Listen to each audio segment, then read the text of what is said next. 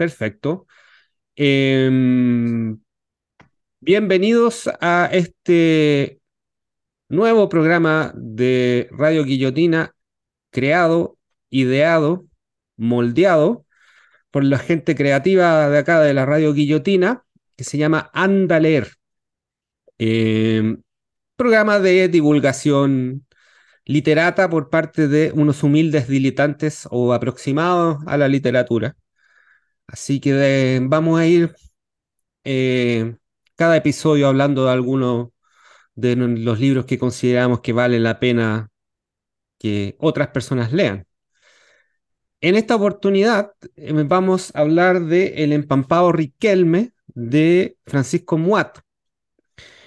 Este libro trata de lo siguiente, es un libro que se podría decir que es una especie de, de novela de no ficción, y que trata de un, o también se podría mencionar que es una especie de crónica que a veces em, se combina con la investigación, con una crónica detectivesca, y que trata de lo siguiente. Eh, en 1956, don Julio Riquelme, que es un humilde portero del Banco del Estado de Chillán, sube a un tren en esa ciudad para hacer un viaje de cuatro días hacia Iquique. Allá va al bautismo de uno de sus nietos, lo que de paso iba a servir como reconciliación con uno de sus hijos que no veía hace muchos años. Riquelme, allá en Iquique, también se iba a encontrar con su ex esposa, a quien tampoco ve desde hace muchos años. Pero ¿qué es lo que pasa?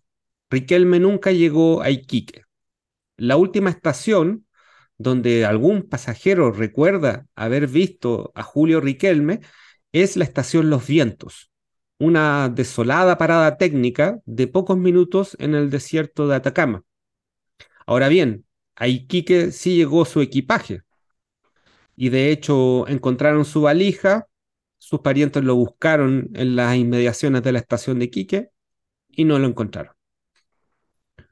43 años después, en el baño de un aeropuerto, aparece un sobre cerrado con todos los efectos personales de Julio Riquelme, es decir, todas las cosas que andaba trayendo, gastados por, por el tiempo, pero sin embargo estaban intactos.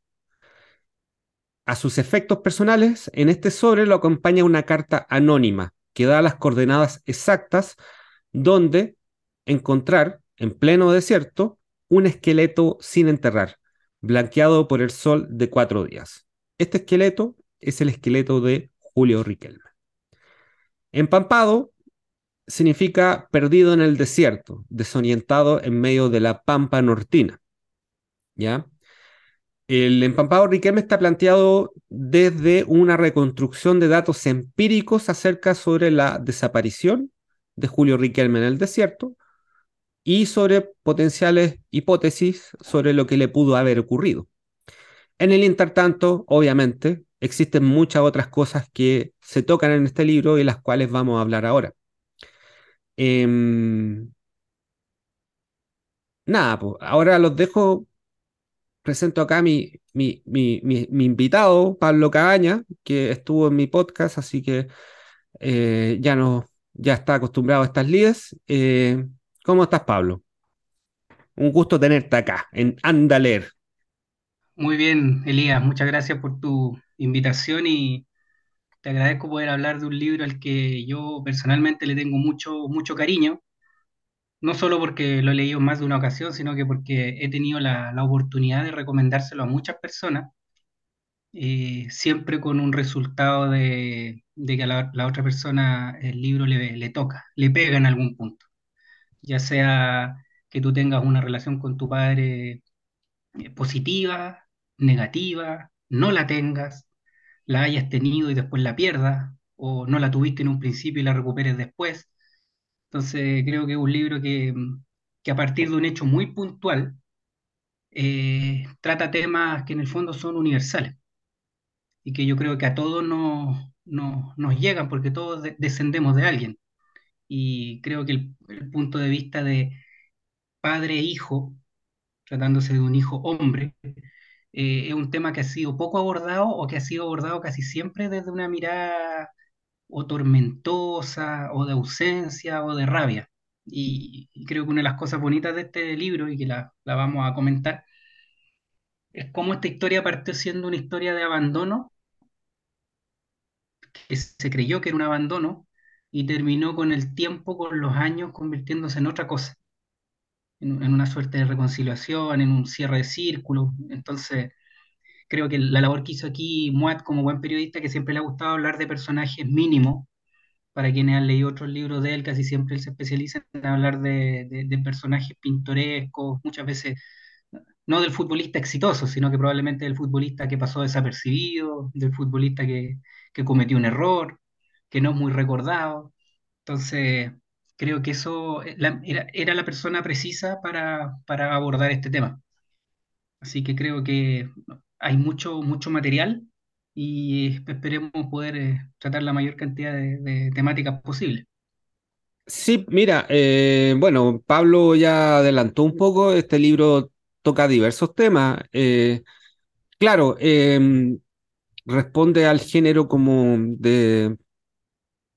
Es una novela de no ficción, como dije anteriormente, aunque se podría hablar de que también es una crónica periodística, pero sin embargo tiene rasgos novelísticos el libro en cuanto que existe caracterización de, las personas que intervienen, existe cierta teatrali- teatralidad, Pancho Muat juega con la intriga en cuanto a, que él se plantea como un- una especie de detective, hay harto detalle interesante.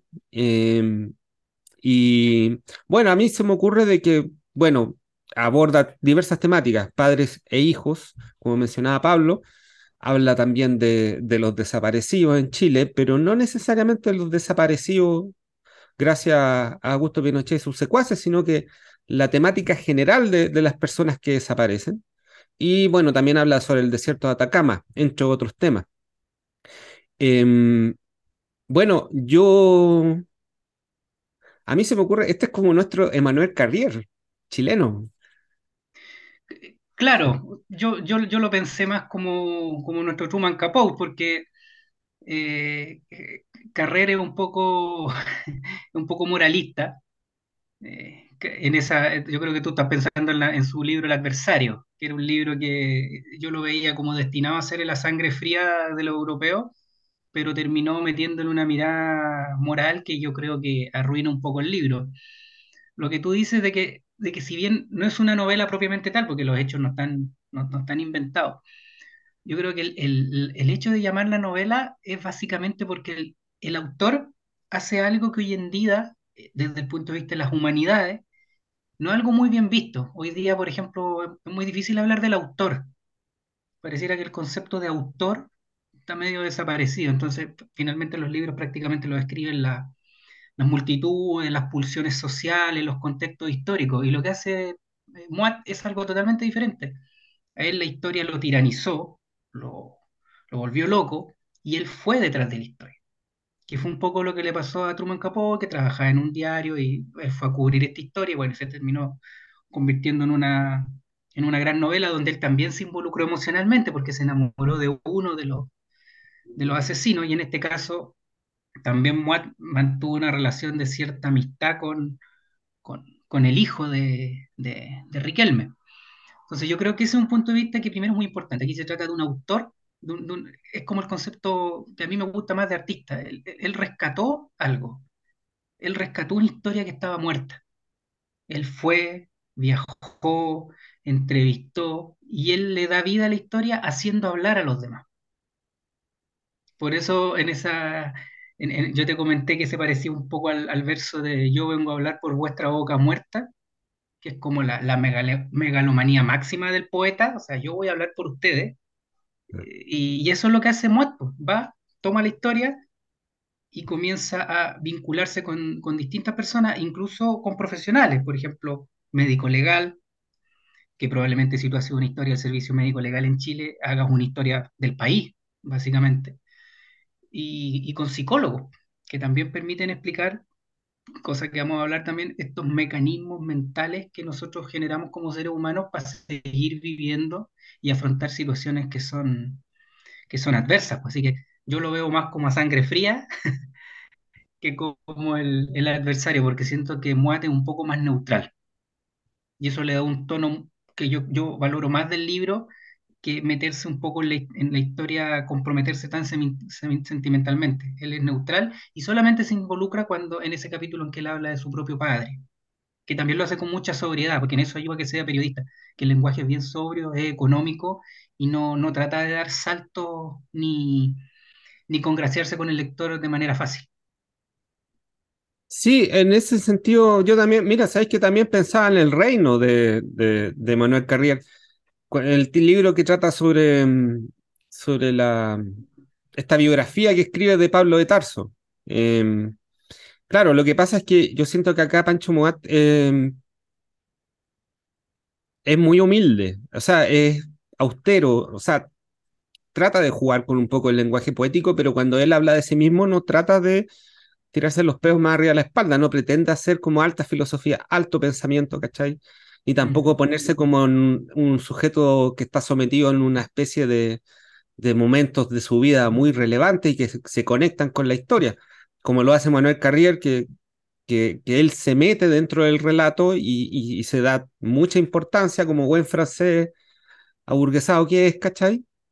Y yo me acuerdo que leí otro libro que es una crónica, eh, pero más relacionado con la biográfica, que es de Javier Rebolledo, que es un periodista chileno, que tiene varios libros en relación a la dictadura y todo ese tipo de, de, de, de pelafustanes que circulaban durante esa época. Yo leí Camaleón, que era una especie de, de, de, sapo del PC, pero también era, era como contraespía, así como y tanto para la, para para la CNI como para, para el Partido Comunista dicen que ayudó también a meter armas al Carrizal Bajo, ¿cachai?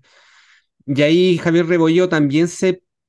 ese libro me parece que es bueno, eh, es una buena historia, pero él se pone también dentro de la, de la historia como autor, como tú mencionas, pero no, le- no le sale tan bien porque en realidad son cosas meramente anecdóticas y queda como una especie de versión como más pobre de Manuel Carriera en el sentido de que yo justo por ese momento estaba pasando por un momento terrible con mi espiritualidad, ¿cachai? Y puras weas así que en realidad son pajas molidas. En ese sentido, eh, en este caso, Francisco Muate es más, hace dos cosas que son interesantes. Una, que él también se es un personaje en cuanto que él ejerce acciones, él realiza actos, sucesos, ¿cachai? Él participa para que la historia avance y él cuenta las peripecias que él eh, realiza, ¿cachai? Para que esta historia avance.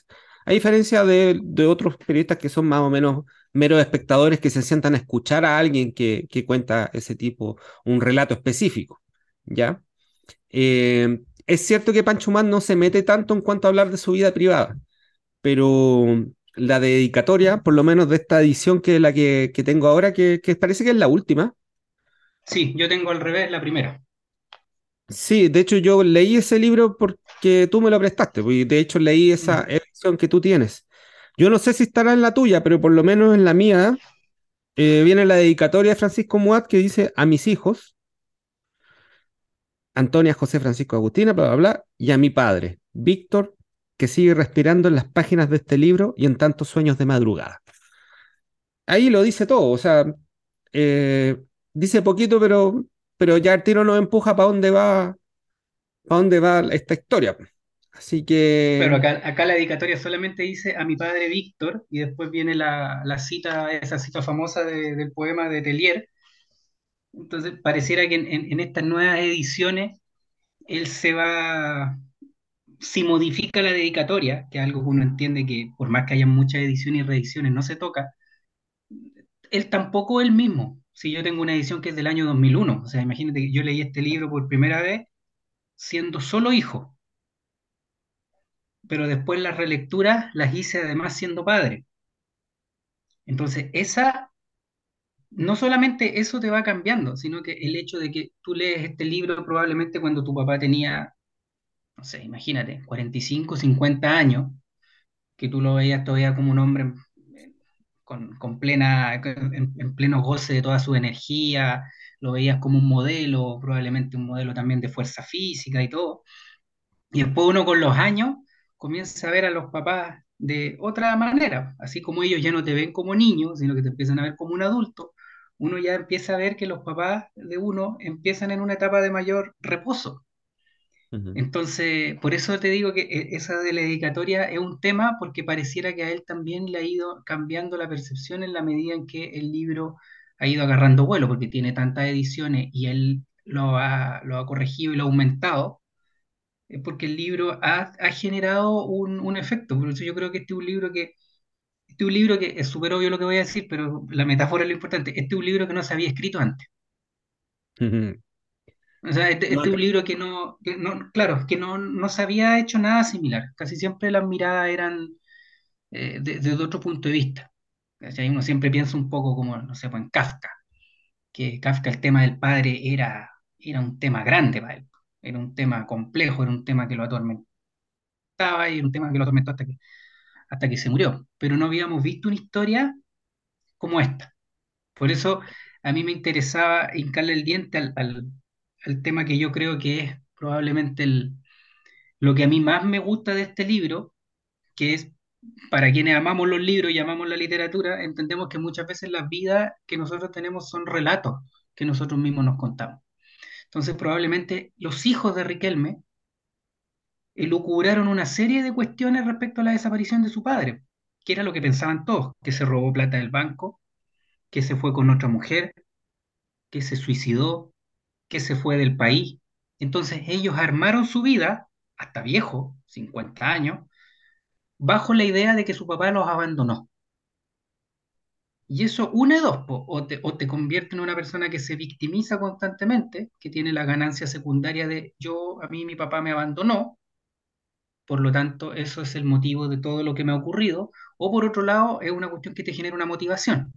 O pese a que mi papá me abandonó, yo he logrado ciertas cosas y he podido pararme en la vida. Y ellos se habían contado ese cuento y estaban viviendo su vida así tranquilamente, pero cuando aparece el cuerpo, no, pues el papá no los abandonó, po. Al papá algo le pasó, se enfermó, se bajó, hasta que le pudo haber dado un ataque al corazón, una- un, un ataque cerebrovascular. Entonces ellos se tienen que empezar a contar, a contar otro cuento. No es que, no es que el papá los haya abandonado. Entonces debe ser muy duro para una persona tener que cambiar su relato a una edad en que tú ya tienes tu vida armada. Es como, eso, es como esos secretos familiares, pero ahí es distinto porque probablemente son cuestiones que de, repente se intuían, pero aquí no, ellos armaron su vida de esa manera y yo creo que eso quizás es lo más, lo más relevante del libro, cómo, y lo habla él con el psicólogo, cómo, cómo tú te armaste una vida matando al padre, porque negarlo era matarlo finalmente, o sea, mi papá no estuvo, a una vida en que, no, si mi papá no, no estuvo, pero no, no porque no quiso.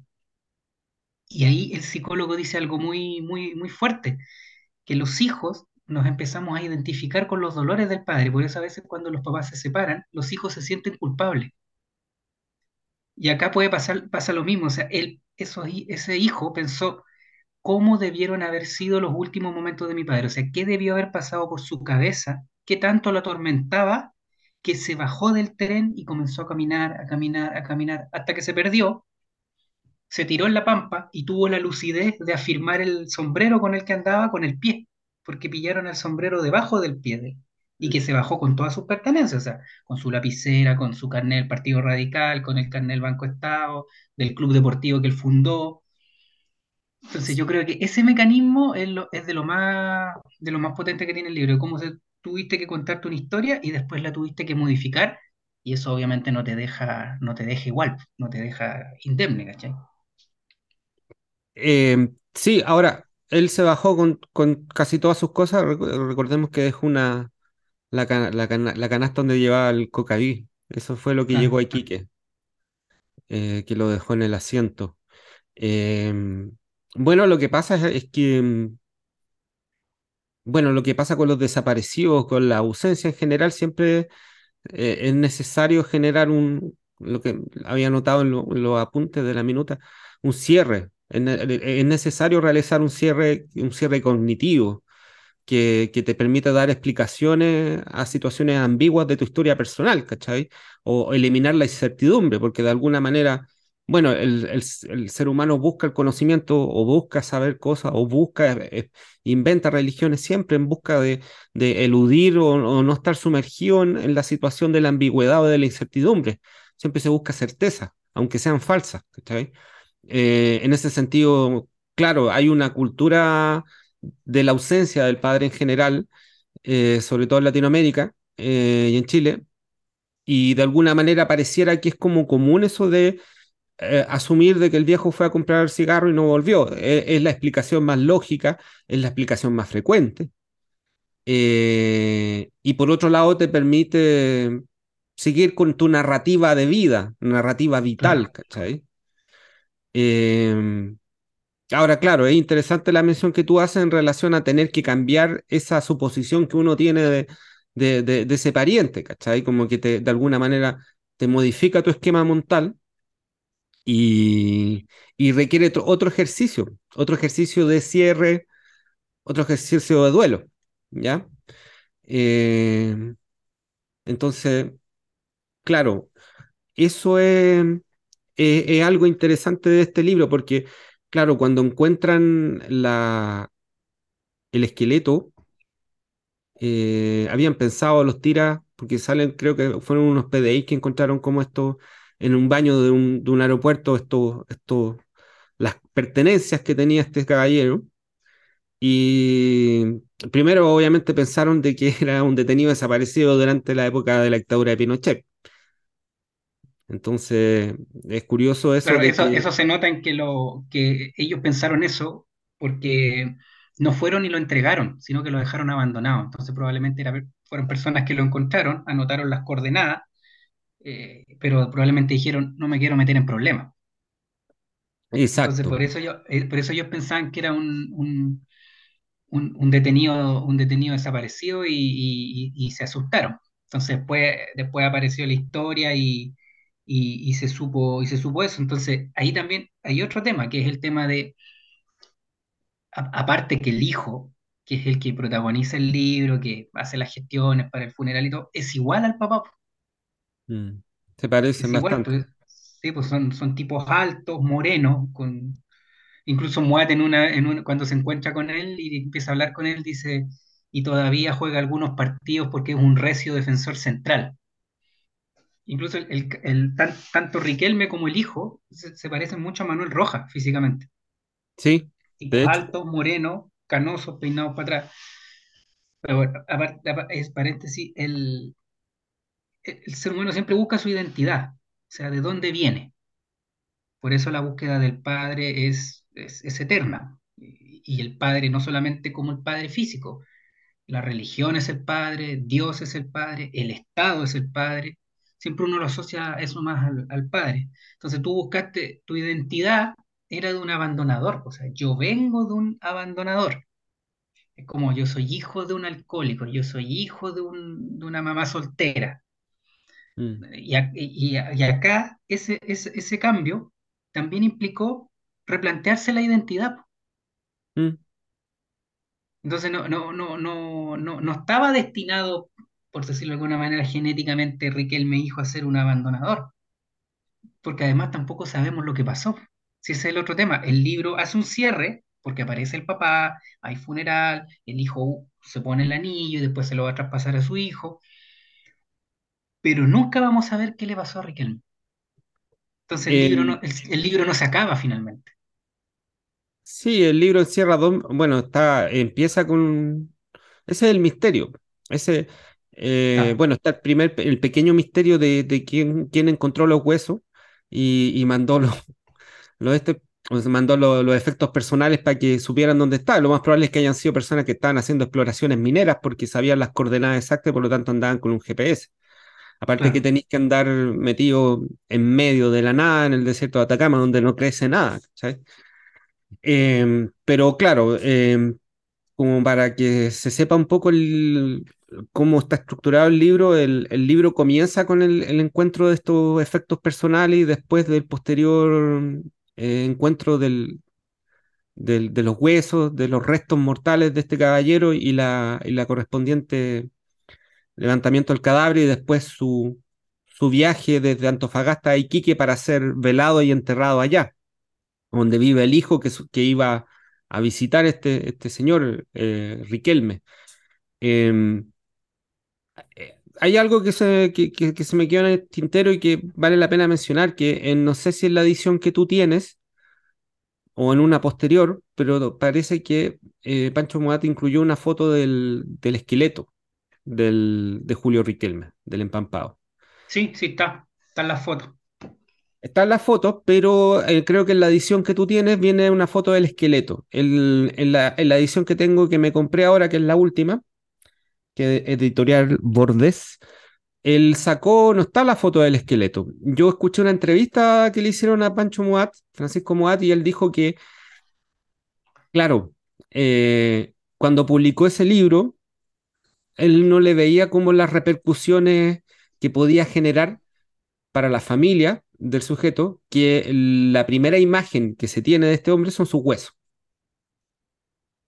Claro, Entonces, claro. con los años, Francisco Muat se dio cuenta de que quizá era mejor sacar la foto de sus huesos, del esqueleto, y nada, pues colocar otras fotos y algunas fotos donde sale este caballero como era cuando estaba vivo. Eh, ahí se produce una modificación. Bueno, en esta entrevista Francisco Muat decía también de que hizo cambios de ubicaciones de párrafo, o sea, de, capítulo, eh, cambió párrafo. Como tú bien dices, este libro queda como abierto porque siguen, bueno, existe el misterio de, este, este señor en cuanto a qué es lo que pasó con él, porque se bajó del tren en medio de la, de la nada y se puso a caminar, pero también eh, la gente va como imaginando cosas y de alguna manera se vuelve como una especie de espejo, que es lo que ocupa Moat a propósito de esta historia para hablar de su padre también. Ahora, el, el, el otro, el otro gran misterio que, que, se plantea, y la pregunta está hecha textual en el libro, es, ¿uno conoce realmente a su padre? Porque claro, uno podría decir, para Riquelme hijo, esa labor es imposible porque no, no va a saber qué le pasó al papá por qué se bajó, de qué murió. Pero probablemente quienes hemos tenido una relación cercana con nuestro padre, hemos vivido con él, podemos conversar con él, ¿lo conocemos realmente? O sea, está lleno en la literatura, en el cine, de hijos que con los años se enteraban desde que el papá tenía otra familia, hasta que el papá tenía un hobby que ellos no conocían, eh, hasta que el papá tenía determinada eh, tendencias artísticas que también desconocían, o que el papá había hecho cosas en su vida que uno se entera cuando se encuentra con un amigo, con un compañero de colegio, con un compañero de universidad, mira, tu papá esto. Y uno dice, oye, papá, me encontré con tal persona y me dijo que tú hacías esto. Ah, sí, pero no, no les había contado. Entonces, ese misterio, ese misterio está ahí siempre. El, ¿Qué pero, tanto eh, conoces tú a tu padre? Pero es entendible porque, y de hecho yo creo que mmm, por eso existe después, como por lo menos para Francisco Mal, existe esta cuestión de, de la, de la, no sé, el, el, golpe que genera, emocional, que genera ver después uh, al padre ya anciano, en tercera edad, y verlo en, en una condición de debilidad, que, que era como súper diferente a lo como uno creció viéndolo. Pero es que también el padre en la medida de que se, se haya tenido un padre y que se haya crecido con el padre, eh, ejerce un rol, ejerce un rol muy específico en la familia y en la sociedad y frente al hijo. Sí, claro, yo entiendo que hay papás buena onda que se muestran tales como son, pero una cosa, como dice el cliché, así una cosa es la persona y otra cosa es la función que cumple como padre. Claro. Ahora, como es una, como es en muchos casos, sobre todo para los viejos más antiguos, ¿cachai? Que tuvimos como papás como menos, más, más tradicionales, por lo menos en mi caso, está presente esa situación de mostrar una imagen, de mostrar ciertos antecedentes frente al hijo, porque él también e-, ejerce un rol en específico en esa familia. Por lo tanto, no necesariamente tiene que mostrar todo, todos los matices de su mundo, todos los matices de su personalidad. Claro. Claro, lo que pasa es que ahí Claro, volvemos al tema de que, de que, hay, de que hay tres vidas, una pública, una privada y una íntima. Y por lo menos en, lo que hace Moat en el libro, que a mí me parece, me parece genial, que él cuando habla de su padre no empieza a hablar ni de los valores que le transmitió su papá, ni, ni, ni del bienestar material que le transmitió, sino que habla de una anécdota. ¿Y por qué lo conecto? Porque yo siempre me acuerdo del inicio de Cien años soledad, mm, que dice el día en que, o sea, el coronel Aureliano Buendía, el día en que lo iban a matar, el coronel Aureliano Buendía recordó el día en que su padre lo llevó a conocer el hielo. hielo. Macondo era en ese entonces, bla, bla, bla. Entonces, ¿qué es lo que él recuerda en el momento en que lo iban a matar, que lo iban a fusilar? El día en que su papá lo llevó a conocer el hielo. Exacto. Entonces, lo que hace Moat es genial porque habla de su padre y en el fondo, en esas cuatro o cinco páginas, cuenta toda la relación con su padre a partir de un viaje que hizo y que el papá se sacó la ropa en la misma pieza y él lo miró y le vio ya un cuerpo más, más desgastado por los años, desgastado por, por la edad y, probablemente por, por, la ocupación que tenía el papá, que creo que era, era médico. Entonces, esa intuición fue genial, que es eh, hablar de tu padre, así como a partir de un chileno que se perdió en la Pampa, tú hablas de un tema universal. Él habló de su padre con todo lo que implica ser hijo a partir de una anécdota. De una anécdota relacionada con ese viaje pero también la anécdota que él, recuerda de cuando su papá parece que lo llevó por primera vez al estadio. Que, para la gente que le gusta el fútbol es casi siempre una, una, una experiencia no solo inolvidable, sino que me, media, media iniciática, pues así como ir al primer recital, ir al, ir al primer partido de fútbol. Así que yo creo que ahí el tipo tuvo una, tuvo una mirada muy, muy humilde y muy sincera que fue hablar de su padre a partir de un, de un, de un hecho puntual. Y también con, con, no ocultó cosas, pues también dijo, probablemente no hablamos tanto, eh, no nos comunicamos tanto en determinado momento por la época, por cosas, Mm. cosas que pasan en toda relación.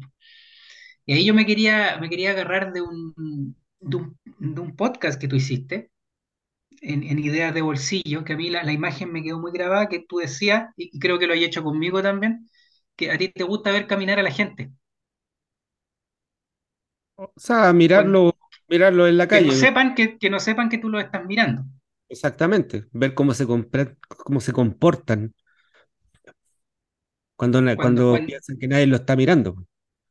Y, y, en, un, en, ese podcast que tú hiciste, que creo que se llamaba Padres e Hijos, algo así, Sí. eh, tú cuentas que una vez te dedicaste cuadras a ver a tu papá caminar.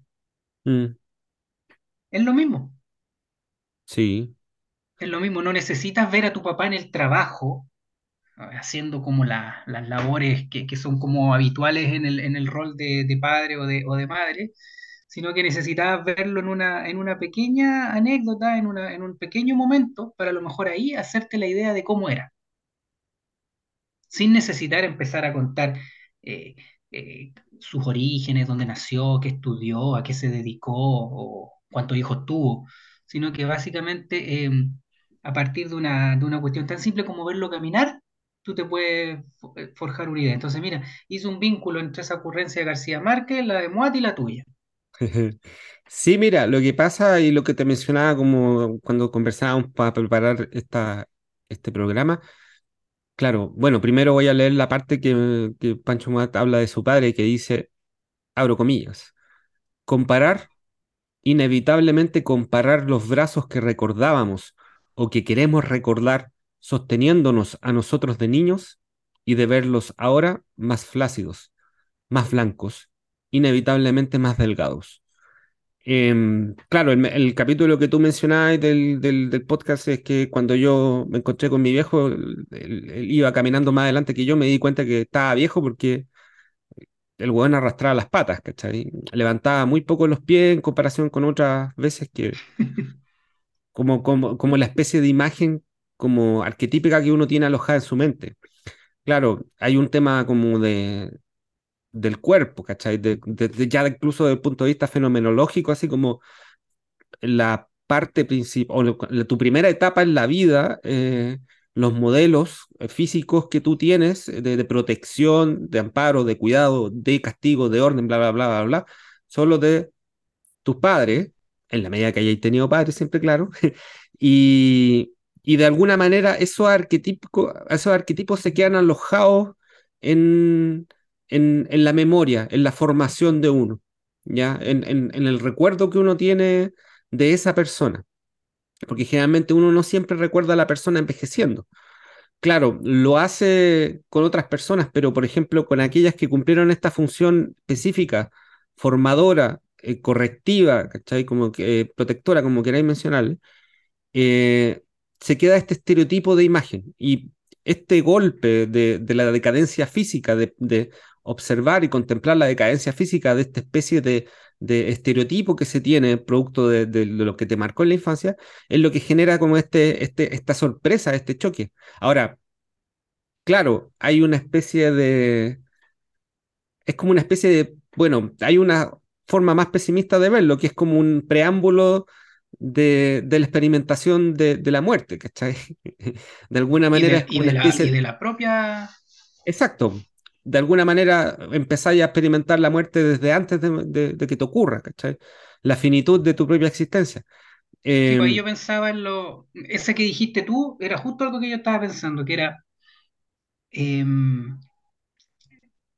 la, la, la, psicología moderna, dentro de lo poco que uno sabe, te enseña que cuando uno es guagua y cabro chico, uno es una persona con los padres. Uno está unido por razones de alimentación y de cuidado, de los cuidados básicos que necesita todo niño. Y la adolescencia es tan complicada porque en la adolescencia uno se separa de los padres y uno entiende que está solo. Los niños, por regla general, apegados a sus padres, no sufren porque son uno con sus padres, pero en la adolescencia el cabro se pone más melancólico, más rebelde, porque se da cuenta que él es distinto a los papás y que es una persona independiente y que por lo tanto está solo. Por eso el adolescente, por regla general, se siente incomprendido, que la música que escucha no le gusta a nadie más, que su manera de ser no, no, no, no, no, no, no genera adhesión en el resto de la familia. Entonces ahí se va dando vuelta el círculo, porque tú eres uno con tu papá, y después, y es una de las cosas que dice el psicólogo en el libro, que amar a un hijo es en el fondo perderlo. Amar un hijo es prepararlo para que esté sin ti. Por eso esa, esa cuestión que es, que extendida de que yo quiero que mi hijo siempre esté conmigo, eh, yo lo, quiero ser sobreprotector con él, en, el fondo la, la, máxima de amor, y que es lo más difícil que, que, tienen, que tenemos los papás de, de, de llevar a la práctica, el gesto máximo de amor es la renuncia al hijo. O sea, prepararlo para que él pueda estar solo, para que él pueda ser independiente y para que pueda llevar a cabo su plan de vida con independencia de nosotros y con prescindencia de nosotros. Entonces eso que dice el psicólogo te, pega fuerte porque uno lo tiene súper claro acá. No, mis hijas son del mundo, son ciudadanas del mundo, ellas pueden desarrollar su vida con independencia, con autonomía, pero probablemente cuando digan, oye, ¿sabes que nos vamos? O hacemos tal cosa, nos queremos ir del país, lo que sea, ahí todas las enseñanzas de, de Freud y sus seguidores, uno las va a olvidar y va a estar probablemente sumido en la mayor de las tristezas nomás. Exacto. Pero eh, es que a nadie tampoco le enseñan a ser padre. Pues, sí. Yo acá noté uno, algunos casos de, de, obras que aluden al padre y, y, así en un recuento a la rápida pillé de todo. O sea, no, no sé si te acordáis del, del, cuento El padre de Olegario Lazo. No. Que es un, un, un, papá muy humilde, campesino, recuerdo, que va a ver a su hijo que está haciendo el servicio militar o que es militar y trabaja en un regimiento. Y el, hijo, y el papá va con su ropa de campesino y lo único que quiere es llevarle, creo que, una colación al hijo y el hijo se avergüenza de su padre frente a los demás militares y no lo recibe. Ya. Yeah. Ya, ese es como un, un, caso. El otro caso que me, me acordé, el, que, que lo, lo, lo, marqué aquí, que es un, párrafo que tiene Kafka en la carta al padre, que dice, a menudo me imagino un mapa del mundo extendido y a ti tumbado sobre él. Y entonces parece como si las únicas zonas que me son accesibles son aquellas que tú no tapas o que están lejos de tu alcance. Esa imagen es brutal. Ahí se, nota el, talento que tenía Kafka para lo, lo aforístico, como se manejaba en espacio corto. Que es imaginar al padre tendido en un mapa y que probablemente las zonas que quedan fuera son las zonas donde él podía tener autonomía. Ahora estamos hablando de un caso extremo de, de, de Kafka, un gallo que se sintió incomprendido toda la vida. Y el, y el tercer ejemplo que noté, que, que es un caso más grandilocuente, pero muy bonito, que es de una, una novela que ahora creo que en Netflix está la película, que se llama El olvido que seremos, que es de un, de un escritor colombiano que se llama Héctor Abad Faciolince y que él cuenta la, la historia de su padre, que su padre fue un salubrista y un tipo que luchó por la, por la, por la, por el mejoramiento de las condiciones de la salud pública en Colombia, pero que tuvo en una época de violencia política y el pobre caballero pagó justo por pecadores y, y- finalmente lo, lo terminaron matando. Entonces, ah, también me acordé de los hermanos Karamazov. Mm. Adaptada en Entonces, Chile eh, como Machos, la teleserie.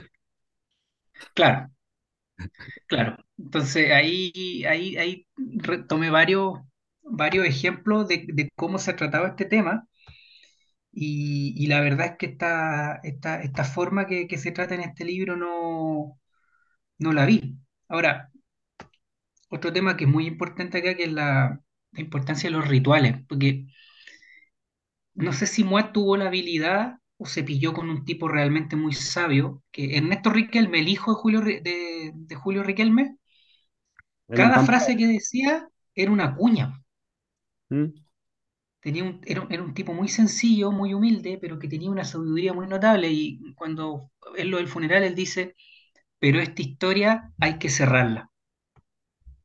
O sea, él tenía absolutamente claro que, que- que todo este destino, toda esta, todos estos olvidos, toda esta leyenda que, que- rodeó a, a su padre, tenía que cerrarse a través de un ritual, a través de un, de un funeral. Y ahí uno se da cuenta la, la importancia que tienen estos, estos ritos y estos hitos, que a uno a veces le da lata, chuta, un funeral o ir al cementerio, porque de verdad muchas veces es una lata, pero probablemente son, son cuestiones que te sirven para cerrar y que, y que terminan siendo un hito, generan un antes y un después. O sea, antes del funeral había un estado de cosas y por la, por la fuerza que tienen los rituales y por algo el ser humano et- eternamente se ha organizado en grupo, ha creado símbolos, ha creado lenguaje, organizaciones, todas con, con rituales. Lo que viene después del ritual es un cambio del estado de cosas, aunque sigan siendo igual, pero pareciera que en, la manera de pensar del ser humano, en la conciencia del ser humano o en el nombre que le queramos dar, hay un cambio entre lo que ocurría antes del ritual y después del ritual, que fue en este caso poder enterrar al padre, que ahora también una cuestión de coincidencia.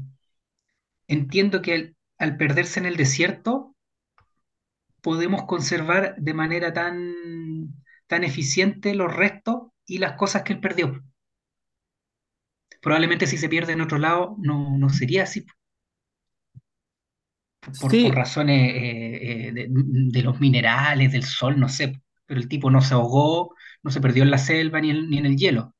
Estaba en un lugar donde afortunadamente se pudieron conservar sus restos y sus pertenencias. sí, eh, mira, em, claro, cuando el, el que, el que elabora como la resignificación y, y, y como la especie de reformulación expresa de su relación con el padre, eh, es lo que hace Francisco Moat, el autor, en el libro, en, aquellos capítulos que le dedica y esos párrafos que él habla de su padre, porque él, eh, lo, tiene presente y él siente de que, de que nada, pues frente a alguien que, que, que estuvo ausente y perdido durante varias décadas, él teniendo a su padre ahí presente, eh, necesariamente tiene que saldar esa, esa, esa, esa, como esa especie de correspondencia o ese vínculo. Eh, ahora, lo que pasa con el hijo del empampado Riquelme, Ernesto Riquelme, que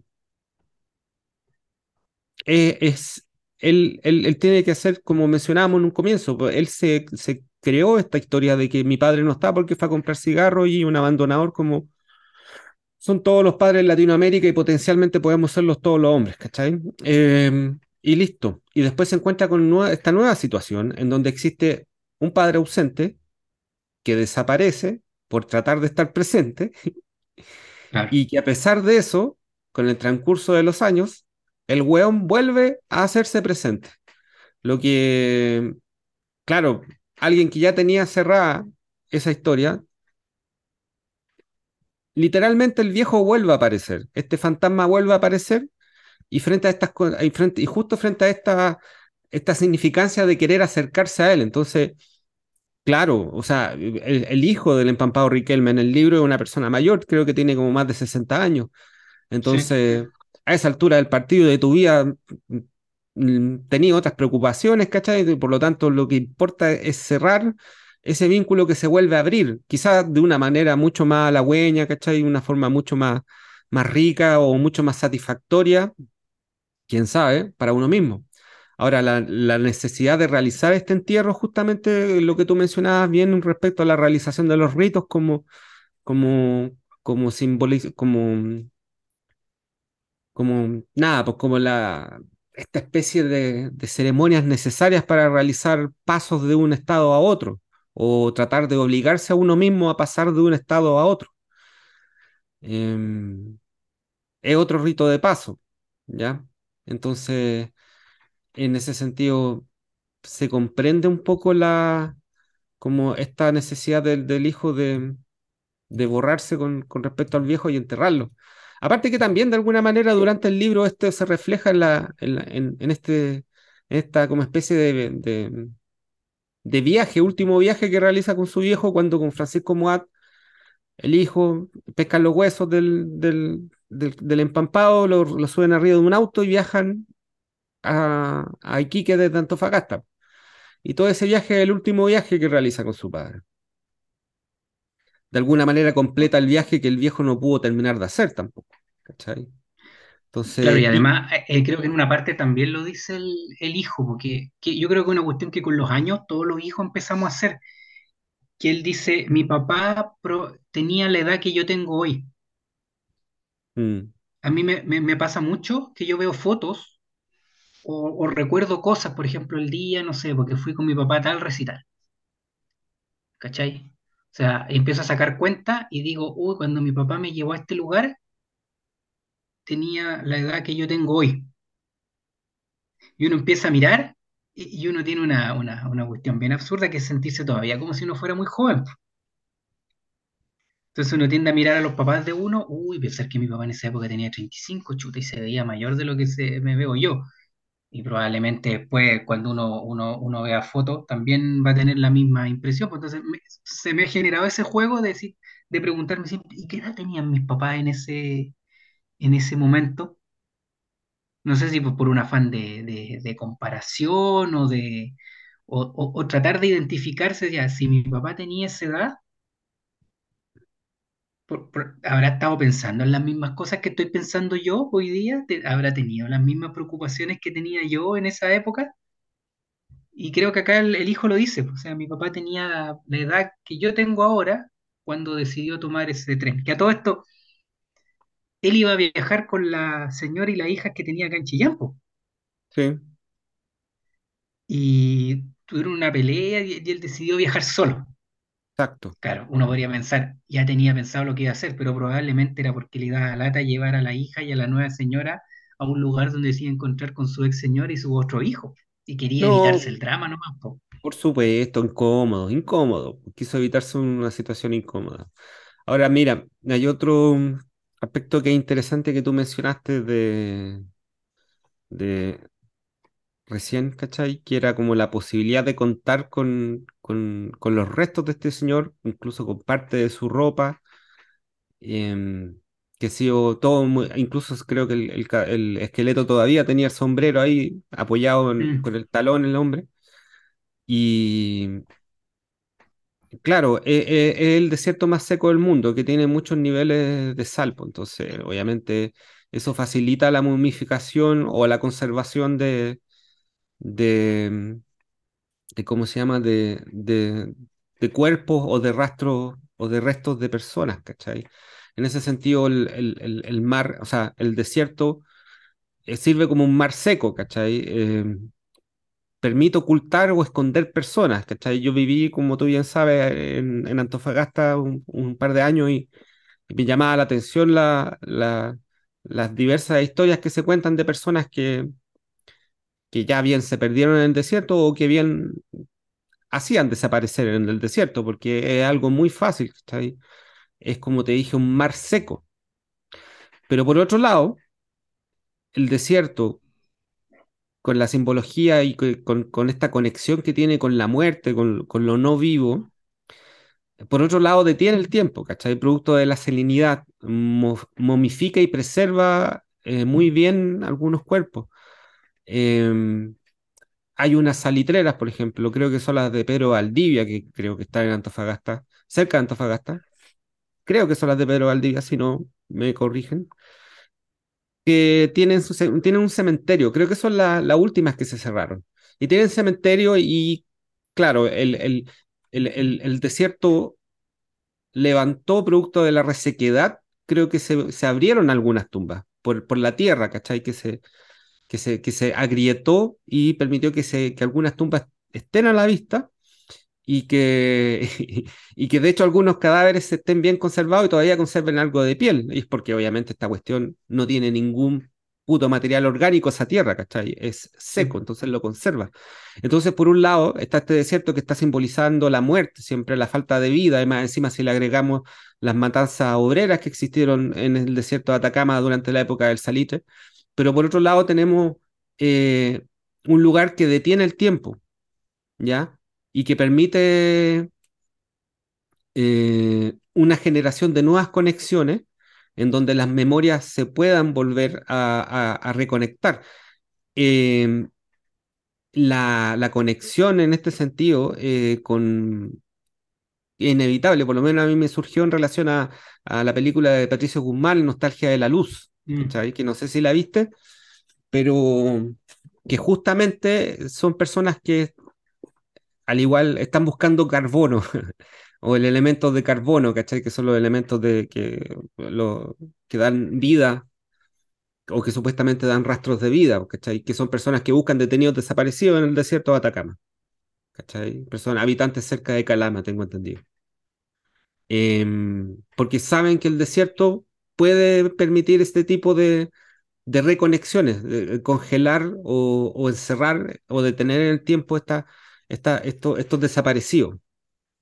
O sea, imagínate que cuando, cuando comenzó la, la transición, estaba cerca el Congreso de llegar a, una, a un acuerdo de, punto final. Y el desierto habló, intervino la historia, aparecieron los en Pisagua, y, y, por esto mismo de los materiales, eh, no solamente aparecieron cuerpos, sino que por lo que yo recuerdo, los cuerpos aparecían con las muecas y con los gestos previos al fusilamiento. Entonces, lo que tú decís es muy interesante porque me acordé de, bueno, lo habíamos hablado también de, de esto de Zurita, de que mm. Zurita tiene una onda con la geografía, porque además nosotros tenemos una geografía especial para este tipo de cosas. Tenemos cordillera, tenemos mar y tenemos desierto. Y en, uno de sus poemarios, eh, Anteparaíso, que es, que es el más famoso, él le dedica las ciento y tantas, doscientas páginas que tiene su poemario a la cordillera, al desierto y al mar. Y creo que hay un documental hace poco donde, sobre Zurita, ahora que ya está con, su enfermedad y se dedicaba a ser, una, a ser cantante estilo Nick Cave, así como que una orquesta hace una música monótona y él lee sus poemas. Y hay una parte que habla, pues, y, y este amor está en el mar, en las montañas, entonces, no, es, no, es, no, es cualquier cosa que, esto haya ocurrido en el desierto, porque pareciera que Chile es un país dado, no tanto para perderse, porque ahí yo pienso en Estados Unidos, o sea, si te quería ir a perder, vaya a Estados Unidos. Y me acordé de Missing de, de Fouquet, que también habla de un, perdido. Sino que Chile pareciera que es un país que está, que está hecho geográficamente para desaparecer. Y para hacer desaparecer, que es aún más duro. Porque en el desierto tú, tú puedes la expectativa de que alguien aparezca, en el mar ya no. Y por eso la crueldad máxima fue precisamente hacer desaparecer cuerpos en el mar. Y por otro lado tienes la cordillera, donde también hay una cantidad de personas que se pierden, tiene hasta la misma historia de los rugbyistas uruguayos. Entonces pareciera que este, este, este, país está hecho para desaparecer gente en un, en un punto de vista que la gente puede volver a aparecer pero en otros, en otros casos como en el mar que no, no, va a volver. Entonces es súper es, súper fuerte lo, lo- la, la- presencia del desierto y claro, en este caso nos permitió conocer esta, esta historia, que si hubiera sido del tipo se sube un barco, no habríamos, no habríamos conocido, no habríamos conocido esto. Y, además tiene toda una, una mística el tema del desierto, pues si, si tú ves las fotos, sol radiante, eh, la, la, la, la, la es- la escenografía en que transcurre el libro, uno siempre le imagina con sol, con calor. Me acuerdo que cuando fueron, iban a ver el cuerpo, dónde estaba el cuerpo, los tipos eran súper conscientes de que tenían que estar hasta cierta hora, Mm, porque después el viento se oscurece y, y- y te puedes empampar igual porque pierdes la, pierdes la noción de dónde estás, pues no tiene, no tiene, no tiene ninguna, ninguna punto de referencia. claro. Así que no, esa, esa reflexión está, está muy, muy, muy buena porque, porque los mismos artistas chilenos siempre han rescatado el, siempre han rescatado la geografía. Que claro, uno puede decir es como más o menos obvio hablar de la geografía, pero es que probablemente en algunos países la geografía no es parte de- del arte ni es parte de la poética. es que sí, igual el, el norte de Chile tiene esa, tiene una carga simbólica bien, y específicamente el desierto de Atacama tiene una carga simbólica producto de su historia. Olvidemos de que eso se ganó a través de una guerra, ¿cachai?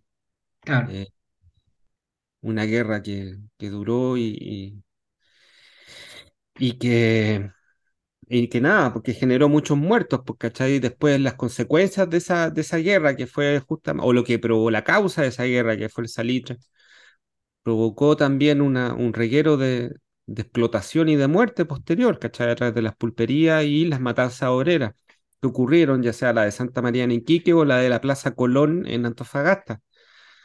Em, el desierto, además de ser absoluto como el mar, ¿cachai? Como las montañas, eh, también tiene, tiene esta noción de, un dominio ajeno al ser humano, ¿cachai? De la ina, de lo inhabitable. Entonces, em, No, y además este tipo se perdió, claro, era lo que había en esa época, pero había que recorrer el país completo para llegar, para hacer ese viaje. pues, O sea, él, partió de un lugar que era absolutamente distinto a donde tenía que, llegar. Entonces, de alguna forma, el, el viaje que él hizo también tuvo cruzado no solamente por sus propios fantasmas, que era alejarse de su nueva familia para volver a visitar a su antigua familia, y además se cuenta que el caballero tenía otras cosas por otros lados también por supuesto.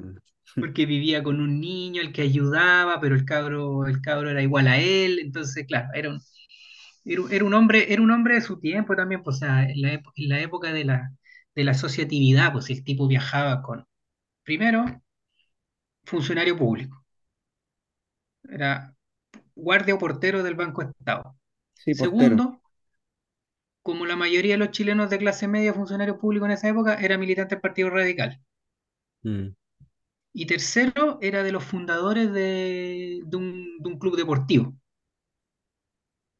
Entonces, aparte de la dignidad con la que viajó, con, su mejor terno, con sombrero, con una lapicera muy bonita que tenía, era, un tipo que era un, hijo de su tiempo. O sea, cuando, cuando la gente se inscribía a organizaciones y, orgullosamente an- andaba con los elementos simbólicos de esas organizaciones, que era el carnet, el carnet de socio.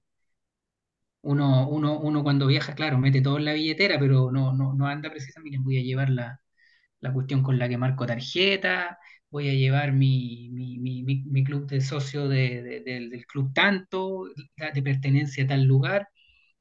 Entonces, eso también es interesante de que además la historia habla de un chileno común, de un chileno común que, que por ser común se le asociaron una serie de, de características que finalmente no eran las suyas, pues decían, ah, este es el típico chileno que eh, abandonó a los hijos. mm, Entonces todo ayudó a que la leyenda fuera por ese lado. Entonces al final los hijos... Y otra cosa que cuenta Muat, parece que no lo buscaron tanto. no. Desapareció, pasó una semana, preguntaron por él y, No preguntaron los que lo esperaban, no preguntaron de los que se despidió, no preguntó la gente del banco, no preguntó la gente del club deportivo. Entonces, eh, ahí se, se genera cuestión que es como que lo que creo que lo dice el libro, una, una mitología de la incomunicación.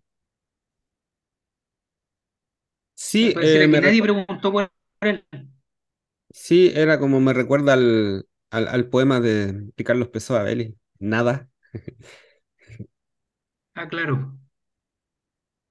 No, sí, esta, esta historia, por eso te digo, el tono del libro era clave, porque lo pudiste haber convertido en un melodrama, lo pudiste haber eh, convertido en, en psicología barata, o lo pudiste haber convertido en una historia trágica.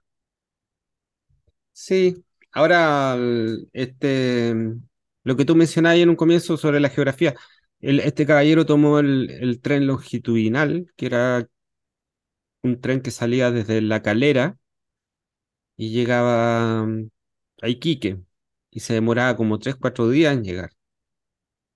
Pero antes de eso tuvo que llegar de Chillán a La Calera. Exactamente. Entonces fue todo un pique que, que se tomó. Pero bueno, eh, lo otro, claro, es que también eh, el ser socio de un club deportivo, eh, tener el carnet de, de, adscripción a un partido político, son parte de las, de las, de las piochas o de las, de las, como las medallas que te, que te dan tu eh, identidad, ¿cachai? Que te dan la pertenencia a ciertos grupos y configuran tu personalidad. Entonces, eh, igual tenemos que considerar que este señor era de los años 50 del siglo pasado. Eh, quizá ahora nosotros no tenemos esa necesidad de andar con todas nuestras medallas o, o distintivos, ¿cachai? Porque tenemos nuestro celular y, y tampoco pretendemos desarrollar viajes que, que sean como tan tan intensos como cruzar la nada durante varios días, ¿cachai? Pero este señor, como buen viejo, pues necesitan andar con todos sus antecedentes y como esta, es- esta como, esto, como lo que tú mencionabas, sobre arreglarse especialmente para la ocasión, porque él justamente iba a un reencuentro y iba a una ceremonia especial, pues, ¿cachai? Ahora, a mí lo que, lo que siempre me ha llamado la atención de, de, de la- las muchas personas a las que le, le he recomendado este libro, que a todo esto, este libro me lo, me lo regaló mi, mi propio papá, y tam- también está, está vinculado con esa historia, es la, la emoción, la emoción que genera, que genera este libro en las personas que uno se lo, se lo regala o, se lo, se lo ha prestado. Porque yo creo que te vincula con cuestiones muy, muy animales finalmente, que es no solamente el recuerdo del padre, sino que el- el recuerdo de, de tu infancia, tu memoria, tu- tus eventuales abandonos, porque lo que tú decías, a Riquelme, claro, él sintió que el papá lo abandonó, pero después lo encontró y lo pudo enterrar. Hay personas que el papá los abandonó, pasan el tiempo, se reencontraron y los vuelve a abandonar. Mm, Hay casos de segundos abandonos, de hijos que buscan a los papás que probablemente no estuvieron o, o formaron una familia y dejaron de ver a sus hijos y sufren un segundo abandono. Entonces a mí me, ha pasado que, al regalar este libro, que se lo he regalado a, buenos amigos, eh, a todos les genera una, una, una emoción muy fuerte. Sobre todo, sobre todo a los que, a los que tienen hijos hombres, porque ahí el- la mirada que tú hacías es doble. O sea, me recuerdo yo a mi padre Y por otro lado, yo pienso en mi hijo. Por ejemplo, mi papá cuando me, regaló el libro, que escribió una pequeña dedicatoria. Y ahí él dice dos cuestiones que son bien, bien significativas, porque él, dice, yo no tuve esa relación con mi padre, no tuve una relación cercana con mi padre, pero sí la tuve contigo. Y después dice, me dice que, eh, que pese a, sus defectos y, a- y, y- un par de defectos o un par de características de él, que según él lo convierten en, en- algo defectuoso, en un, un- en un- error. Y ahí yo me enteré de ese defecto. porque probablemente uno le dice, no, ¿cuáles han sido las virtudes de tu papá? Mira, esta, esta. Y los defectos uno numera tres o cuatro, por ejemplo. Pero acá, en esta dedicatoria, mi papá me da a conocer un defecto o una característica propia de él, que sería un defecto, que yo no había percibido. Por eso me, me conectó tanto cuando dije, ¿uno conoce realmente a su padre? Pero ahí hay que distinguir si realmente es una característica objetiva que presenta eh, tu señor padre o quizás eh, una opinión de sí mismo, Ah, claro. O sea, probablemente sea una, sea una es, es una opinión de sí mismo y, y por eso uno realmente conoce a su padre, porque probablemente la opinión que tenga de sí, que de sí mismo sobre ese punto no coincide con lo que uno, uno percibió en su momento. No, y habla mucho de él, ¿cachai? Es decir, cómo él se percibe a sí mismo, independiente de que se condiga o no con lo que uno vio o ve, eh, te habla también de, de- de- te transmite parte de su introspección, ¿cachai? Eh, Porque uno siempre piensa en, siempre uno, uno te- está como más, más, más presente el padre que no reconoce al hijo. El padre que no, no se quiere hacer cargo. Pero también es un proceso natural y sano el que se da más adelante de cuando un hijo no quiere reconocer a su padre. O cuando hay rasgos de los padres de uno que uno conscientemente, a los que uno conscientemente renuncia. Sí, pero ahí uno está cagado, la naturaleza te, te agarra No, y... no, claro, eh, hay, hay cuestiones que no, que no, que no se, que no se pueden, no se pueden alterar, pero imagínate la cantidad de reflexiones a las que te lleva un libro, que además es cortito, tiene como 150 páginas, Sí, eh, y que creo yo, eh, como te decía, es un libro iniciático, en el sentido que no, no, no se había, no, no- se había ido por ese camino, creo.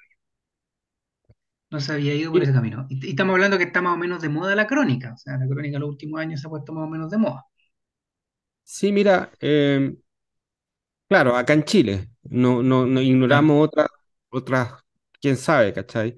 Pero por lo menos acá en Chile sí, eh, eh, súper eh, innovador en ese sentido, lo fue.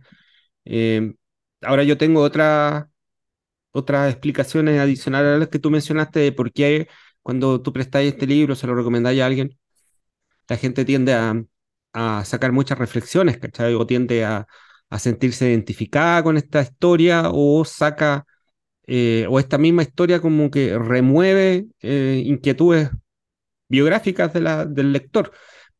Es por varios, dos factores, creo yo. Creo que es un libro muy, muy, muy, muy chileno. Y no lo digo en un aspecto chauvinista, ni, ni patriotero, ni, ni sino que solamente por el hecho de que existen muchos elementos chilenos eh, que componen el libro. Y segundo, que mm, el libro trata de gente no destacada, trata de gente opaca, trata del anónimo, eh, que lo somos todos nosotros. O sea, los libros siempre trabajan, tratan sobre héroes, personajes que desarrollan una determinada historia, pero estas son personajes, son personas normales, anónimas, eh, grisáceas, eh, en cuanto a que forman parte de la masa de la cual no se suele hablar eh, generalmente o no se suele profundizar generalmente en la, en la literatura chilena o se hace, pero no, no siempre, ¿cachai? Y no con la debida profundidad. En ese sentido me, me parece interesante un poco lo, la conexión que hiciste con Manuel Rojas en cuanto al parecido del caballero, que efectivamente se parecían. Mm. Pero yo creo que esos dos elementos también contribuyen, independiente de que más tiene el, el tema de, de los desaparecidos, ¿cachai? De, de la gente que se pierde, del, del papá, ¿cachai? Y, y- y de la geografía de este país, ¿cachai? Pero yo creo que también tienen mucho que ver esos dos aspectos que, que te mencioné. Sí, aquí estaba viendo un, algo que yo escribí alguna vez sobre, sobre este, este libro, que dice de la, la capacidad que, como decías tú, la, la capacidad para visibilizar sectores, situaciones, personas o actividades que siempre estuvieron ahí, pero nadie miró o quiso mirar. O sea, lo que te comentaba al principio, el rol del artista tan mal mirado hoy que es rescatar eh, objetos o cuestiones que siempre estuvieron ahí, pero que estaban muertas, porque mientras no, mientras tú no las lleves al papel o no formen parte de una obra, probablemente eh, esa es la, fuerza del arte que le, le da vida. Y aquí ponía a modo de ejemplo como Manuel Rojas y Gómez Morel, que le dieron vida a la marginalidad, José Donoso, que retrató la burguesía venida a menos, Eduard Bello, que habló de nuestro arribismo, Lemebel, que iluminó el rincón donde anidan las exclusiones, Francisco Moat y empampado dibujaron un mural en que podremos mirarnos como chilenos, en que nos podremos reflejar desde la intimidad de aquellos rasgos que tienden a olvidarlo. Ya que habla como Chile, un país sin padre, y ahora la analogía desde, desde el padre de la patria hasta lo- los jugadores de la, de la, de la generación dorada. Y que eso probablemente puede explicar eh, buena parte de nuestros rasgos, como nuestra inseguridad, insularidad cultural y nuestros terrores cotidianos y ese concentrado resentimiento que siempre está a punto de explotar. Entonces, eh, eh, visibilizó una cuestión que no estaba, porque uno tiende a pensar que a esta altura ya está todo hecho, pero a, a- a- este, a este lugar, de este lugar no se había hablado, de este tipo de historias y situaciones. Por, por eso el gallo fue tan brillante en, en- porque a Moat le deben llegar 10.000 historias, debe conocer 10.000 historias y algunas las descarta, y, pero esta por alguna razón lo, lo, lo movilizó. sí, él era editor de la revista del domingo del Mercurio, creo, y le llegó la historia, la noticia de este sujeto y creo que escribió un reportaje para ese, ese suplemento. Y después, eh, y a medida que lo fue escribiendo, se calentó con la historia y, hizo este libro, ¿cachai? Em, pero como te digo, eh, me acordé ahora que tú lo mencionáis, un tío en los años 80, un tío mío, hermano de mi vieja, él se fue de la casa. Eh, o sea, sí, salió y no volvió en varios días.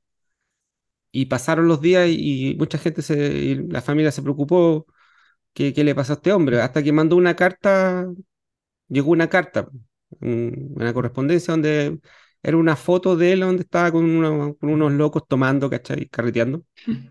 Y la mandó desde Antofagasta. Se fue al norte el weón. Ahora, ¿cómo llegó allá? ¿Por qué llegó allá? Yo no, no lo tengo claro. Más encima, está muerto mi tío ahora, que en paz descanse mi tío. Pero eh, la potencialidad de, de, de conectarse con este tipo de historias eh, es súper fuerte. Entonces, por eso yo creo que también, como te digo, volviendo, reiterando un poco el, el punto anterior, ¿cachai? Lo que, lo que mencionabais. Bueno, Em, Fouquet cuando escribió el libro de, de Missing, que habla del, del perdido, él utilizó la palabra perdido y parte el libro con una cita de Papelucho, que Papelucho hay una parte en que dice en Chile toda la, toda la gente se pierde. mm, Y ahí me acordaba que, claro, uno, uno lee los papeluchos, ahora uno lo, lo empieza a releer un poco, por lo menos a mis hijas que les gusta, y claro, está Papelucho, está la Domitila, están los hermanos, está la mamá, y nunca está el papá, o no está en la oficina, como que se habla del papá, pero no, no está. Pero es que Papelucho es medio- lo crió como la, la nana, como que tiene una relación más cercana con ella que, Claro, por, por eso a Fouquet le gusta, le gusta Papelucho, porque Fouquet imagina que sus personajes adolescentes son la continuación de Papelucho. Sí, pues Papelucho también es como de una clase media acomodada. Claro, claro, se notaba, pues, y medio, y medio abandonado por los papás, porque como decís tú, empezó como ese fenómeno que tiene harto de lugar común de que oh, hijos criados por las nanas. De hecho, Ahora uno podría decir hijos criados por las pantallas. pero Papelucho habla más de, de Domitila constantemente que de la mamá o el papá, ¿cachai? En, en su, en su aventura en general, por lo que yo recuerdo. Claro, pero era como para mostrar que, que- que existía ese modelo de, de un padre, no quiero decir ausente, porque era el contexto de la época y el papá no, no se veía a sí mismo como ausente. No, pues. Pero era un, era, era un papá que, que ejercía un rol y no se movía de ese rol, era como un rol muy, muy claro, y que probablemente hoy en día los roles han cambiado, pero creo que la, la figura sigue siendo importante como lo que dice, como lo que decías tú, pues, como, como el, como el arquetipo, como el arquetipo de los límites y como, como el, el arquetipo del juego, Sí, del, es del, como, como que abre el mundo. O sea, yo, claro, a propósito de lo que mencionáis de Pancho Moat, que hablaba del papá que lo llevó al estadio o de, o de del buen día que se acuerda del cuando le iban a fusilar de que su papá lo llevó a conocer el hielo, que claro, lo que hace es que muchas veces el padre tiene esta cuestión de, de enseñarte parte del mundo, de, de iniciarte en, en el mundo, porque cuando uno es un niño, a menos que obviamente sea hayas tenido una pésima infancia, en general uno está, el, el mundo del niño es pequeño, ¿cachai? El universo es pequeño. Y, y se va agrandando a medida de que los padres van permitiendo que, que ocurran, eh, que se sitúen en estos nuevos, en nuestros nuevos lugares. Estamos hablando de una paternidad ya del siglo XX. Yo no soy padre ahora actualmente eh, y, y no, no cacho tanto, pero sin embargo está la- el, el padre que te lleva al estadio, que te lleva a algún evento en donde tú no podrías ir solo, en donde tu Claro, madre tampoco te iba a llevar, ¿cachai? Entonces, eh, la, la característica fundamental o una de las características que tiene el padre o el rol paterno eh, es como es, es ese, sin perjuicio de que, claro, estamos en Latinoamérica, la Pachamama, la Virgen del Carmen y toda la weá, ¿cachai? De que obviamente sabemos de que existe un, matriarcado por default, entonces obviamente la, la exigencia social al padre no, no es tan, no es tan fuerte, pero los elementos que tiene el arquetípico del padre tiene que ver un poco con eso, con, con la iniciación hacia el mundo, con llevarte a conocer parte del mundo. Y bueno, con lo que tú mencionáis eh, a propósito del juego, que me imagino que tiene que ver con lo lúdico, ¿no? claro, claro, con, lo, con lo lúdico, pero en el fondo es como abrirte, es como abrirte el mundo. O sea, eh, las primeras habilidades básicas, no sé, pues, desde enseñarte a cómo tirarte un piquero, no sé, pues. Ahora, lo, lo otro que yo pensaba es que el rol del padre es, es, eh, no abandona, porque tú dices, cuando tú eres chico, ya tienes una unión con tu padre por razones casi biológicas y carnales.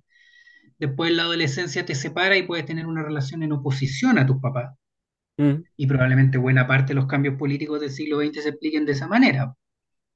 El hippie está en oposición a su papá que era formal, después lo- los punky en oposición al papá que fue de esta manera, y probablemente hoy día los cabros este- estén en oposición a sus propios papás, porque los ven que trabajan mucho, que dedicaron poco tiempo a la familia, que se dedicaron solo a ganar plata, entonces hoy día que quieren los cabros viajar, no comprometerse con pega, ¿cachai? Entonces voy a explicar la historia de la humanidad a partir de la relación con, con el padre. Después las personas forman sus propias familias.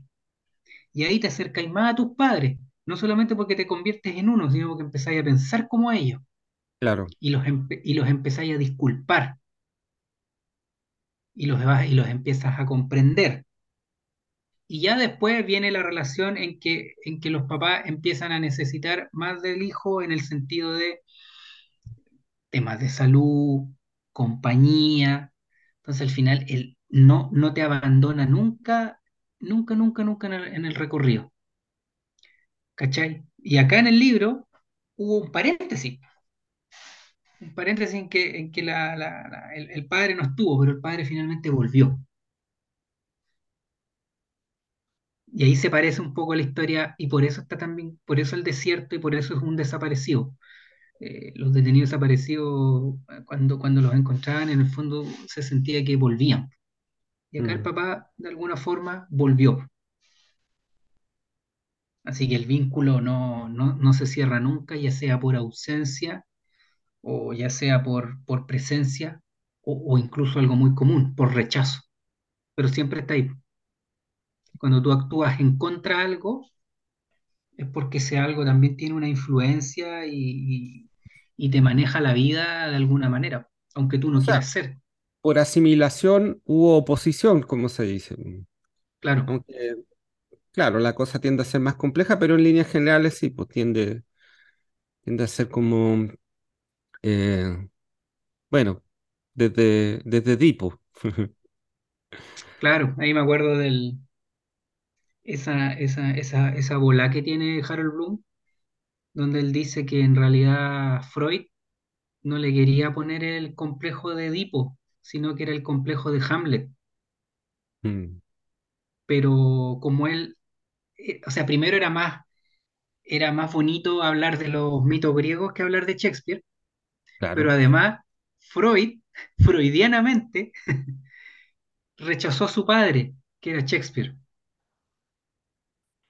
Entonces pre- prefirió aludir al, al mito o al complejo como de Edipo, siendo que en realidad él quería llamarle el, com- el- el complejo de Hamlet, porque Hamlet también tiene una relación así con su papá. Sí, Así como dice que, así como dice que Freud, en sus cinco tipos de celos, son los cinco tipos de celos de Otelo. Entonces él dice que su verdadera influencia no fueron los mitos griegos, sino que fue Shakespeare, pero él no lo quiso admitir porque re- rechazaba a su padre. Viste, si al final como decías tú, por asimilación o por oposición, este tema se te va a aparecer, siempre así como, como volvió Riquelme, el tema del padre vuelve, vuelve, vuelve, y- y uno lo escucha hasta el día de hoy, en que uno ve cuestiones en la tele y, y dónde están los padres de estos niños, o qué hace el padre, qué hace el Estado, qué hace el Pero Estado. El el- Estado, el Estado también es un padre, tengo entendido que, bueno, Shakespeare igual es, bueno, una de las razones por las cuales se duda de la, una de las tesis de que se duda de la existencia de, de Shakespeare como una persona era el hecho de que él tenía conocimiento eh, muy diverso y muy profundo de diversas culturas, ¿cachai? Eh, se sospecha que en realidad puede ser una compañía de teatro o bien pudo haber sido alguien autodidacta, pero la remisión a lo griego, a lo helénico está presente en Shakespeare y a lo clásico está siempre presente ahí. Em, los griegos entendían de que como son zonas escarpadas, donde existen muchas montañas, existen pocas tierras, y más encima son islotes o en la península. Entonces hay pocas tierras, pocas tierras cultivables. Entonces había una como una cultura de, de, la necesidad de, de destronar a, al padre por, una cuestión de, sobrevivencia, de, ocupar su espacio pronto, por una cuestión vital. Es una de las tesis que se, de las tantas tesis por las cuales se, se- explica esta cuestión de, ese enfrentamiento que, que- suele ser inevitable en muchos casos, ¿cachai? Ahora, más o menos violento, pero siempre hay un enfrentamiento incluso por el lado de la misma comparación. es que pareciera que ahí el padre cumpliera como el rol fundamental del rito final de iniciación a la adultez. Que, que, que necesita ser eh, asesinado por su hijo, ¿cachai? O destronado o derrotado, no sé, asesinado simbólicamente, digamos, ¿cachai? Claro, pero, es- pero ese, ese, ese paso, que es el de matar al padre, que- que siempre se escucha, yo creo que es la, es la, es la forma más radical del proceso, porque como plantea el psicólogo que, que se entrevista en el libro, debería ser el papá el que prepare ese terreno, debería ser el papá el que le dice al hijo, vuela, eh, diferénciate, vive, pero como muchas veces eso no ocurre, menos en las culturas latinas como la nuestra, es el hijo el que tiene que por necesidad matar a, su padre, ya sea escuchando otro tipo de música, eligiendo otra opción política, o gustándole otro equipo de fútbol. Termina siendo así porque el proceso, en vez de facilitarlo, el padre, en, en- en esa cuestión tan difícil de ir soltando de a poco y saber cuándo soltar, eh, lo termina a veces haciendo el hijo de manera más, más, más radical eh, en relación a su, a su padre. Igual hay que tener presente que tanto el psicólogo que acá entrevista a Muat, como todos los psicólogos del mundo en general, siempre hablan desde el deber ser, Claro. o sea, como buena ciencia social, es lo que casi nunca sucede. es lo que nunca sucede. Que es lo que nunca hacemos, sobre todo en temas filiales. Pero mm, eso, pues, yo no sé si alguna otra cosa, yo creo que No, creo que alcanzamos a tocar, a tocar todos los temas. y fundamentalmente transmitir el, el entusiasmo por el, por el libro. Creo que vale la pena y, y es de lo que uno ha alcanzado a leer de literatura chilena, creo yo, de lo, de lo, de lo mejorcito y de lo más rescatable, no solo por su originalidad, sino por la, la sencillez que tiene el autor para tratar el tema, la, la manera de escribirlo y, y la, y, la, y la capacidad que tiene para hacer hablar a, lo- a los demás personajes. Creo que al final termina agarrando una historia, pero la se la, se la terminan escribiendo los demás. Claro. Ahora bien, el eh, Francisco Moat como investigador, Francisco, Mo- el personaje de, Francisco Moat en el libro como el investigador, el, detective que va rastreando la explicación a por qué este loco le pasó lo que le pasó, es un personaje que está muy bien dibujado, ¿cachai? Con, con, reflexiones precisas, ¿cachai? Em, sin caer en lo pretencioso, sin caer en lo cursi necesariamente. Ahora, es un libro muy recomendable en el sentido de que es un libro cortito y tiene harto, porque yo ya leí, lo leí por una segunda vez y que es la prueba de fuego, pues, ¿cachai? Que, que generalmente tienen las obras de arte en general, pues, ¿cachai? Cuando son revisit- revisitadas y te das cuenta que todavía tienen carne y todavía el, el- chancho da manteca, pues, ¿cachai?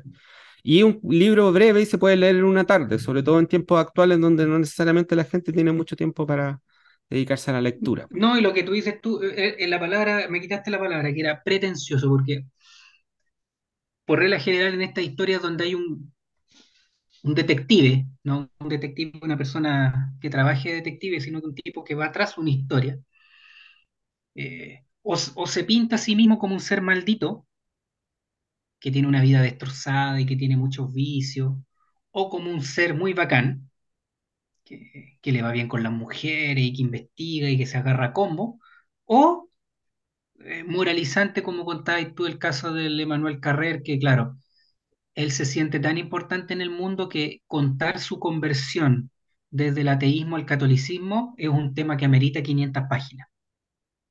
Claro, ¿Cachai? Claro, entonces, chuta, yo pasé de ser, que creo que ateo, después católico, después volví a ser ateo, y al final con el libro te quedáis en, en, en lo bacán que era la figura de San Pablo y de Lucas, que fue el que escribió, escribió la vida de Jesús porque era médico y era más culto y todo. Pero acá el tipo hace una, lo que, lo que hablábamos, hace una cuestión brillante, que parte siendo el autor, pero termina diluyéndose y pareciera que la historia se la terminan contando otros, sin perder el protagonismo. claro, era, hay un, hay un, lo que tú mencionaste es muy cierto ¿eh? y es interesante en el sentido del cliché o de, o de los tópicos que tiene como la figura de- del, del investigador en los libros, ¿cachai? El que quiere resolver un misterio, el que quiere Claro, encontrar un- una verdad, ¿cachai? En general siempre el resolver un misterio que implica obtener un conocimiento que se está buscando o obtener algo de verdad, siempre tiene un costo, siempre tiene un costo. Y lo interesante del personaje, y claro, eh, generalmente cada, cada investigador en cada novela, en cada historia tiene sus propios avatares en este camino que, que emprende en busca de esta verdad. Y, y, y Francisco Moat entiende como que él, sabiendo que no necesariamente va a llegar a- al despeje de la verdad concreta de lo que le pasa a este señor, al empampado Riquelme, pero siente que este camino precisa de que él haga ese recorrido en relación a su propio padre. Y eso es lo interesante que hace como, que lo hace interesante también como personaje de investigador. Dentro de claro. otras características además, No, y, ¿cachai? y- y además que uno no, probablemente si uno sacara el capítulo donde habla del padre y uno leyera el libro, igual identifica a Moat en, en frase, en cosa. O sea, él no deja de mostrar cuáles son su- sus temas de interés, porque son estos personajes mínimos, la anécdota, eh, mete el fútbol en tres o cuatro oportunidades. Así que el tipo hace, una- hace un trabajo que es realmente notable y a mí me da la impresión de que quizás no lo planificó mucho, porque lo- yo creo que del momento en que planifica el, el punto de vista que le va a dar el libro, se le termina yendo las manos. Yo creo que el tipo fue escribiendo la historia como lo, lo que le pasó a Truman Capote. pues. Truman Capote era un gallo absolutamente histérico, vanidoso, eh, gritón, pero en la sangre fría escribió un libro absolutamente sobrio, bien estructurado y, tras bambalinas pasaron miles de cosas, pues el tipo se fue a vivir allá, se enamoró uno de los, uno de los asesinos, tanto así que la película que de Philip Seymour Hoffman trata sobre la época en que escribió el libro, pero en el libro no se refleja la propia biografía de, de, Truman Capote, que también tuvo una, un, temas bien graves con los papás, papá, papá también que se, se echó el pollo, una mamá que, que no era, no era la mejor mamá del mundo precisamente, pero acá el tipo fue y contó una historia, Mm, contó una historia donde logra equilibrar la compasión hacia la familia que fue asesinada, pero también entender la vida que tenían los compadres que hicieron lo que hicieron. Los dejó hablar, los dejó ser. O sea, él creó los personajes, pero como dicen los escritores, que es una cuestión casi mágica, los personajes terminaron hablando solos, se, se me escaparon de las manos, que es una cuestión que dicen mucho los, los, los escritores. Y aquí yo creo que él hizo lo mismo, él dejó hablar y terminó, hablando una, terminó armando una obra que se, que se generó a partir de otras voces, pero a partir del impulso inicial de él, de hacerse de la historia, pero que al final se la terminaron haciendo. Así como los papás nos sentimos dueños de los hijos y al final los cabros se terminan yendo. Mira, al fin, mira la analogía que saqué. El libro partió como algo de él y se le fue de las manos y terminó siendo una obra escrita por otro. Pasa lo mismo con los hijos que uno cree que son de uno y después ellos terminan haciendo su, su propio camino. exactamente. Claro, igual lo interesante de Francisco Mate es que en un momento cuando él, él entiende de que los hechos rastreables llegan hasta cierto punto nomás, ¿cachai? Y después él se abre hacia la, a la conjetura, ¿cachai? Con la entrevista al psicólogo, a la mentalista, cuando, eh, ¿cómo se llama? Va este tipo que ve la, la grafía, ¿cachai? La letra, que, ve su personalidad de acuerdo a, una carta que dejó Riquelme. Entonces, claro, le da pie también a la, a la conjetura, a, a, que esta historia puede irse por diversos lados, ¿cachai?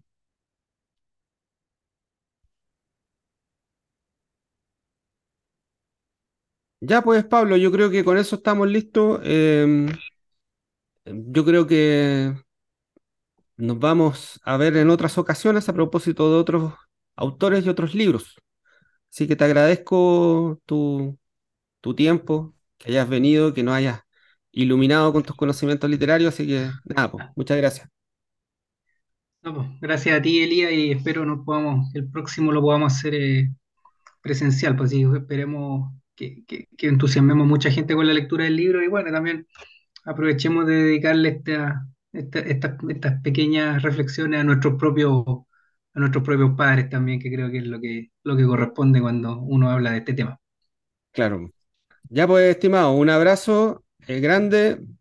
Muchas gracias, Pablo. Y nada, pues me despido de la gente. Espero que estén muy bien. Eh, nos escuchamos en otra oportunidad acá en Guillotina Radio en Anda a Leer.